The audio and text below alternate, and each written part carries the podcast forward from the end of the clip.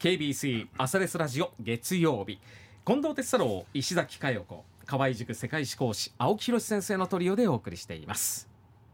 ではこの時間はコメンテーターの皆さんにニュースを深掘りしていただきます。青木先生今朝はどんな話題でしょうか？はい先週気になったニュースからピックアップしますがまあなんといっても先週の金曜日飛び飛び込んでまいりました、うん、えー、ロシアの反体制活動家ナワリヌイ氏が、はい、えー、ロシアの刑務所で、まあ、収監されてた刑務所で、うん、まあ謎の死を遂げたということですね。あのナワリヌイさん1976年の生まれで47歳の若さだったんですね。でまあ2000年代に入ってからですね長期政権を続ける、まあ、プーチン体制に対して、うん、まあ、批判的な活動をやってたということですね。うん。えー、特に2011年にはですね、まあ、折から行われた下院選挙に不正があったとい。うことで、はい、彼の呼びかけでモスクワで6000人のデモが行われました、うん、まあ、結構大きなデモで、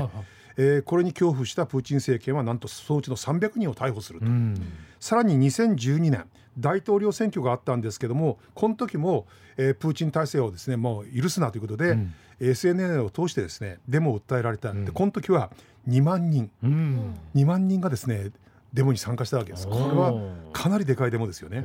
で、えー、これこの時にまあそのいわゆるその社会を騒乱さ社会に騒乱を起こさせたということで、えー、逮捕されて15日間拘束をされてるんですね。うんはい、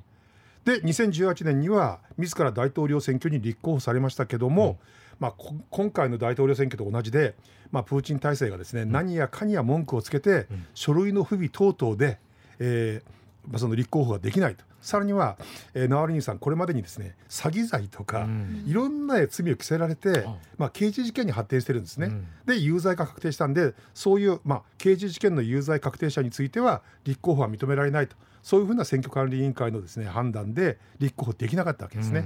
うん、でまあそれ以外にもまあ何かとねプーチンにとっては目障りな活動を彼はやってきたわけです。でそういう中2020年今から4年前にえー、乗っていた飛行機の中で毒殺未遂事件に遭遇するわけですよね。えー、これについてはですねロシアの連邦保安庁、まあ、略称 FSB、うん、昔のカーゲーベイですけどね、うん、えー、これが関与したんではないかと。さらに、まあ、毒殺未遂と申し上げましたけども、うん、これドイツの病院彼を診断したドイツの病院の人たちが明らかに、まあ、神経毒あのノボノボチュクというんですけども、神経毒が盛られたようだと。でこれについてはですね同じ、えー、サンプルをフランスやスウェーデンの病院にも送ったらしいんですが同じような結果がやっぱ出てきたと、うん、えー、ただこれに対してですねプーチンが実は記者会見で答えたんですね。何と言ったかと、うん、本当に毒を持ったんなら殺してるさと、はあ、で要するに死んでないということは毒を持ったわけじゃないという、まあ、なんともわけわからん 恐ろしい言い訳だったんですけどね。で、まあ、ドイツで治療を受けてで2021年に、まあ、ロシアに帰国されたんですが、はい、このやはり飛行機の中でですね、うん、えー、ナワリヌイさんそのいわゆる保釈中だったのに、はい、勝手に保釈のその状況からはあの逃げたということで、うん、その罪でもって、えー、また刑務所に収監されることになったわけですね。うん、で昨年の12月の25日もついこの間なんですけどももともと収監されてた刑務所からずっと北のですね、うん、北極圏のもう、えー、刑務所に移されたわけですね。うん、でそこからまあ2か月経たないうちに、うん、まあ、亡くなったということですね。であの実際に面会に行った方が前日のですね彼の様子を、えー、映像に捉えてるんですが、うん、これご覧になりました？あ見ました、全然普通だったですよね。あのはつはつらつとっていうとあれですけどもお元気でした、ね、ですよね。でその翌日に散歩中に突然意識を失って、うん、えー、蘇生行為を行ったけども戻らなかったということなんですが、まあ、これを聞いて奥様とナワリニンさんの奥さんと、まあ、馴染みの弁護士さんが、遺体の引き取りに行ったらば、今渡せないと、今どこにあるかわからないみたいな対応されてて、まあ憶測がまだ半分以上ですけども、まあ、邪魔者のですねナワリヌイさんが、まあ、プーチン体制によってまあ殺されたんではないかというふうに言われてるわけですね。うん。なんか突然死傷行軍みたいな、はい、そういう発表をしてるんですよね。一応そういうことを言ってるんですけども、ね、その裏付けになるようなですね病あの病理学的な知見っていうのはまだ発表されてないんですよね。うん、いや実際に例えばその、えー、司法解剖を行ったりとかいうことは、今のところ行われてないみたいなんで、しかも引き渡されてませんから、そうなんですよね。だからある意味その、ね、そう証拠がないんですよね。でそのロシアなんですがご存知のように来月の3月17日に大統領選挙がですね、行われると。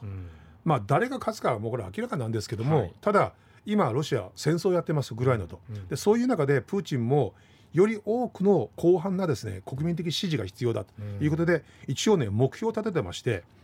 えー、投票率が70%以上。その中で得票率80%、うん、でこれ単純に掛け合わせますとかけて56%ですね、うん、要するに国民の2人に1人から私はその大統領として認められたと。国民の半分以上が私の大統領の地位あるいは私の政策をま認めてるんだと、まあ、そういう形を取りたいんですね。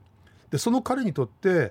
ぱ対立候補が出てくると非常に面倒くさいということで、まあ、これまでもいろいろですね報道されましたけども、うん、なんやかやと大統領候補者になりたい方々を書類の不備とかですね、うん、いろんな文句をつけて、えー、大統領選挙に立候補できなくなしていると、うん、ちなみに2012年のその大統領選挙の時に、はい、先ほど言いましたようにナワリヌイさん、プーチンを許すなというキャンペーンを張ったわけですよ、はい、そしたらば、なんと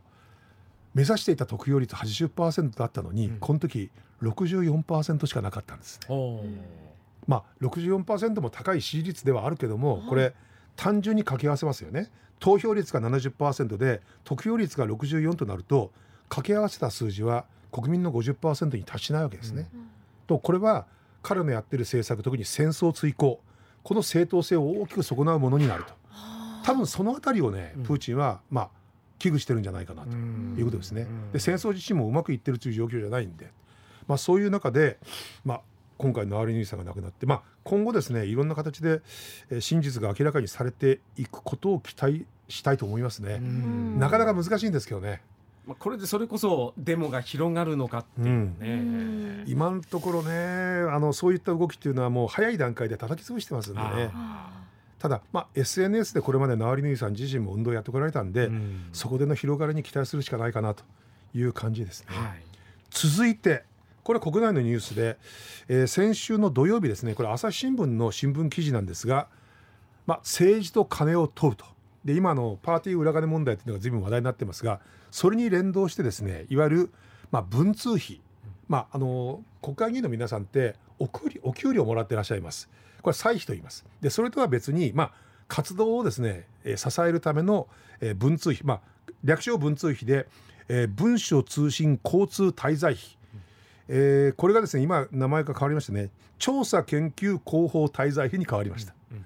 で、えー、その中身をねやっぱきちんと明らかに国民の前に明らかにすべきではないかという議論もえ今回の問題に連動して出てきたわけですね。でそれについて先週ですね自民党幹事長の茂木さんと、え公明党の幹事長の、えこれは石井啓一さんですね、えささらには公明党の国対委員長の佐藤茂明さん佐藤茂樹さん。この3人が会談をされて、うん、やはり国民のね不信感も高いんでパーティー券の問題だけじゃなくてこの、え旧文通費ですねこれについても明らかにすべきだよねと特に、えー、公明党の国対委員長佐藤さんはこの改革は避けて通れないと、えー、要するにもう我々が普通にね国民一般が普通に領収書をもらって帳簿をきちっとつけて税金をきちっと払ってるように、えー、これについて国会議員の皆さんも我々がやってる当たり前のことをやるべきではないかという議論が、まあ、やっと与党からも出てきたというですね。えー、ちなみに旧文通費現在の調査研究広報滞在費月100万です。ということは年間1200万。うん、まあ多く多いか少ないかっていうのはいろいろ判断あると思うんだけども、はい、あついで言っておくとねこれあの地方議員地方の議員さんですね、えー、この人たちを支えるためにあの政務活動費っていうのがありましてこれあの地方自治庁地方自治庁によってあの決められてるんですが額は自治体によって違います。例えば福岡県議会の議員さんだったらば月に60万年間720万、うん、福岡の市議会議員さんだったらば月に35万、えー、年間で470万ぐらいですかね。これぐらいのかあ420万か。これぐらいの活動費が認められている。だただ、まあ、言われているのはそのブラックボックスで何に使ったかはっきりしないということで、うん、一体何に使われているのか。いろんな疑念があるわけです。ちなみに一昨年ですね、えー、政治資金法規制違反でもって、えー、逮捕された自民党の薗浦議員さん。でこの方の秘書さんが、えー、取り調べで何と言ってたかというと私もよく分かんないんだけども聞いた話によるとその国会議員さん園浦さんと国会議員さんの家族が住んでいる自宅マンションの家賃に使ってたと、うん、明らかに公的な活動費じゃなくて、私事に使ってたって。あるいは自分の払う税金の支払いに当ててたと、うん、もうひどい話ですよね。で多分それにいた状況というのがかなりあるだろうと。いう状況を踏まえてついこの間ですね朝日新聞が全ての国会議員さんにアンケートを取りました、これもう衆議院参議院合わせて713人にアンケートを取ったところ半分以上のですね382人から回答が来ました。でその382人のうち 79%304 人の国会議員の皆さんがこれはもう厳しくやるべきだと、えー、内容をきちんと明らかにすべきだという回答をされてました。ただただ厳しくすべきだといった国会議員の皆さん所属政党政党別に見るとですね立憲民主党の議員さんが、まあ、382人のうちの112人与党公明党の議員さん57人維新、えー、53人共産党21人これ全部ですね。そして最大野党の自民党の議員さんは、まあ、答えなかった方も多いんですが、えー、厳しくすべきだというふうに答えられた方なんと17人。17人の皆さんしか厳しくすべきだとは思ってらっしゃらない。自民党、はい、それ以外の皆さんは答えてもいないと、うん、さらに厳しくする必要性はないといった方が実際14人おられたらしいんですよ、う。ん、そのうちの10人が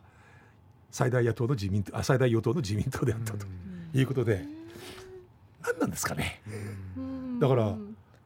特に自民党、まあ、公明党は別にして自民党の国会議員の皆さんっていうのは今のままでいいよと。国民がどんなにね不信感を持って持ってもあるいは怒りを持ってもいいんだよと、ということなんですよ国民の皆さん。これはちょっと我々主権者として怒るべきではないのかなと。パーティー費はまだね税金じゃないんですわ。あの法律違反にはなってくるけども、でもあの旧文通費っていうのは税金なんですよ。我々がねお金出してるわけですよ。それを適当にね家賃に使う税金に使う 冗談じゃないよね。人のお金なのに。うん、その怒りを次の選挙まで持続できることができるかどうかなんですよ。結局人間ってね、忘れるからね、時間も来たんであと一言だけ。実はねこれ先週の日経新聞が報道したやつですけども、以前僕この番組でね体力の体力は学力に比例するみたいな話をしましたね。なんかおっしゃいました。はい、で、えー、いわゆるあの英検英語検定、はい、準2級の資格を持っている高校生の割合、うん、ランキングが出ました都道府県別で、1位福井県。あれ？この前も福井県、ね、福井県。体力1位、うん、でこれがね英語に関しても福井県1位ですね、うん、60.8%の高校生の皆さんが準2級、日常生活に必要な英語を理解し使用できるレベルに達していると、うん、東京都第4位。55.9%、うん、第2位富山県。60.5%、うん、第3位石川県57.7%北陸が強い、はい、北陸のしかもその体力にも優れてるところが学力でも優れてるというのが今回の調査でも明らかになったと、はあ、以上です